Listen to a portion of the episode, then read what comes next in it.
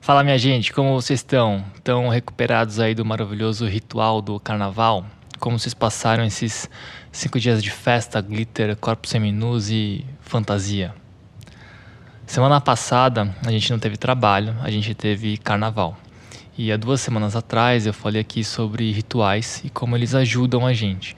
Falei como os rituais abrem momentos de sessão na nossa vida cotidiana e permitem que a gente se conecte com outras pessoas de um jeito que a gente não está acostumado. A gente falou aqui que os rituais colocam a gente em um mundo temporário e a metáfora e os símbolos desses mundos temporários é, mexem e mudam o nosso estado de espírito e principalmente o nosso imaginário. Aqui nesse podcast a gente tem falado sobre tecnologia e cultura. Hoje a gente vai retomar esses assuntos, só que por uma via um pouco mais abstrata. Hoje a gente vai falar um pouco sobre imaginação e o que ela tem a ver com a tecnologia, em como a gente vê o presente e em como a gente imagina o nosso futuro. Meu nome é Alexandre Sato e esse é o Radar 82. Um dos principais assuntos aqui no Radar 82 é em como as empresas de tecnologia lá do Vale do Silício têm tanto destaque no nosso cotidiano, seja em como a gente se comunica, consome, é consumido, ou até como elas estão relacionadas com a nossa economia, política e projetando o nosso futuro. Acho que de maneira geral, essas empresas do Big Tech ocupam um lugar no nosso imaginário de que elas representam algum tipo de progresso ou representam pelo menos um progresso tecnológico. É, eu acho que elas ocupam um lugar de destaque e prestígio na nossa imaginação, muito por conta dos produtos que elas oferecem de graça, por conta da comunidade e conexão que eles trazem e do efeito em rede disso tudo. É, não é à toa que as grandes empresas de tecnologia informacional são vistas como uma forte alternativa em como nós, seres humanos, Vamos resolver os nossos desafios na direção de um mundo melhor, seja lá o que isso signifique. E nos próximos anos, principalmente como a gente vai enfrentar os problemas climáticos globais. E eu acho que é esse imaginário que deve ser posto em dúvida. Dois autores que escrevem sobre o tema da disrupção tecnológica, tudo entre aspas, são os caras chamados Evgeny Morozov e Yuval Harari, um historiador israelense da moda. Não sei se eu pronunciei o nome deles corretamente, tá? É, eles falam um pouco sobre uma espécie de nova abordagem imaginativa para esses novos desafios informacionais. Eles falam que a ficção científica, no geral, tem proposto cenários um pouco equivocados sobre o futuro e o avanço tecnológico. Por exemplo, os filmes que abordam a inteligência artificial como uma espécie de emancipação das máquinas, como se elas criassem consciência e se revoltassem contra a dominação humana. Tenho certeza que você conhece um monte de filme assim. É, eles falam que uma, um cenário mais próximo, por exemplo, seria onde a captação de dados, o monitoramento constante, vigilância, rastreamento dos cidadãos e reconhecimento facial terminasse em uma espécie de ditadura digital. Ou até um cenário onde o encontro da tecnologia da informação com o avanço da biotecnologia possibilitasse uma espécie de hackeamento de emoções individuais. O Harari ainda faz uma comparação com os problemas climáticos globais. Por exemplo, na década de 70, acho que de maneira geral a gente não era capaz de imaginar a responsabilidade das nossas decisões de consumo é, como agravantes do aquecimento global.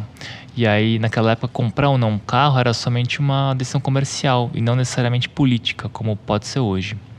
E aí, segundo ele, hoje talvez a gente esteja vivendo uma situação similar, onde a gente não consegue imaginar possíveis desfechos para uma espécie de desastre informacional, ou não vê as nossas decisões com relação às nossas informações como uma decisão política. Agora uma história imaginada, uma ficção que ainda não aconteceu. Imagina um futuro onde existe uma rede tão conectada de informações e rastreamento de dados que uma rede de computadores te dá informações muito precisas e disponibiliza todas elas num software de graça para todo mundo. E aqui nessa história esse software vai se chamar Oráculo, beleza? Então, como que funciona? Você loga lá no oráculo, ele te responde com 110% de precisão se daqui a dois dias vai fazer sol. É, ou ainda melhor, assim, quais são as, os melhores dias para você viajar para a praia no mês de maio, sabendo que você não curte tanto calor assim, sei lá. Aí o oráculo consegue dar todo tipo de resposta. Imagina que você está em dúvida se sai ou não sai do seu emprego. O oráculo cruza informações da sua empresa, de mercado, das suas habilidades, das pessoas que você vai encontrar no futuro trabalho e nas que você vai deixar no trabalho antigo e te dá uma resposta muito precisa. Você deve sair do seu trabalho? Sim ou não? E na nossa história, quanto mais informação você dá ao oráculo, melhores são as respostas, né? Então as famílias dão informações sobre as suas crianças antes delas nascerem, para elas poderem usufruir das respostas do oráculo quando elas crescerem. Acontece que a gente vive conectado com outras pessoas e que as suas decisões esbarram nas decisões de outras pessoas e vice-versa. Aí, quanto mais informação os outros dão para o oráculo, melhor são as respostas que o oráculo te dá. E aí, a partir desse cenário, podia ter uma possível pressão social coletiva para que todo mundo fosse rastreado para a melhora da vida de todo mundo. Imagina um grupo de pessoas que viveu parte da vida sem o oráculo e se arrependem de algumas decisões tomadas como todo mundo hoje. O oráculo também faz projeções especulativas, por exemplo, o que teria acontecido se eu não tivesse deixado meu par? O oráculo te dá a resposta. O que teria acontecido se eu tivesse dito sim? O oráculo responde. O que teria acontecido se isso ou aquilo? E aí, de repente, a gente podia ter um grupo de pessoas que vive mais nessas possibilidades que não aconteceram, essa vida que podia ter acontecido, mas não rolou. O oráculo responde tudo e sempre vai te dar um caminho onde você teria sido mais feliz. E aí, como, como seriam as possíveis consequências? É, pessoas que não conseguem tomar as próprias decisões sem consultar o oráculo.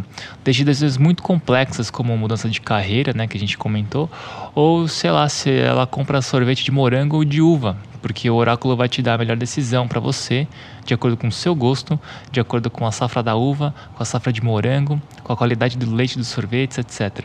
E você não vai se desapontar, você nunca vai sofrer. Aí imagina isso tudo conectado com política.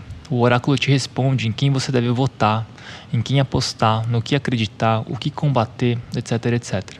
É como se o oráculo fosse uma espécie de deus digital informacional, onde as respostas do deus máquina não fossem percebidas como crenças do daqueles que acreditam, porque são verdades baseadas em dados, em fatos, em ciência e em tecnologia. E quem que pode ser contra a ciência e tecnologia?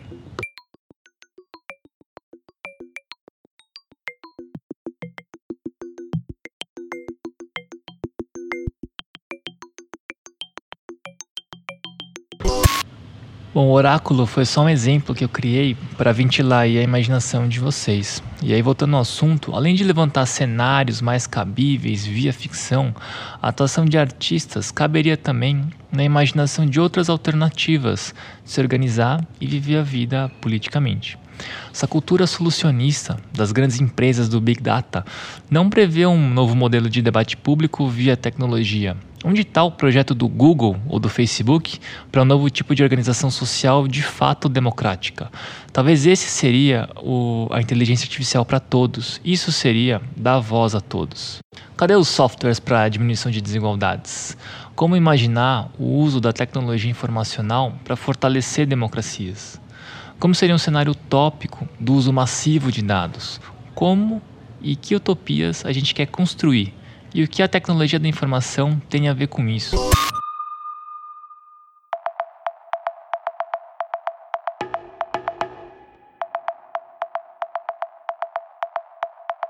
Fala pessoal, eu esqueci de colocar isso no meu texto, então eu vou mandar aqui mesmo na mensagem final. Eu queria compartilhar com vocês uma referência de projetos de utopia.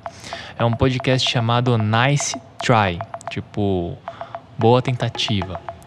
É, por enquanto tem uma temporada só e fala sobre projetos ao longo da história que tentaram construir um lugar melhor, uma utopia. Se você imagina um outro cenário de distopia ou de utopia, manda sua história pra gente via texto, áudio ou qualquer outra coisa. Entra no nosso radar lá no Instagram, coletivo.82, tudo junto por extenso. A gente vai te ver, a gente vai te ouvir e sonhar junto. É isso, minha gente. Imaginar é importante e até semana que vem.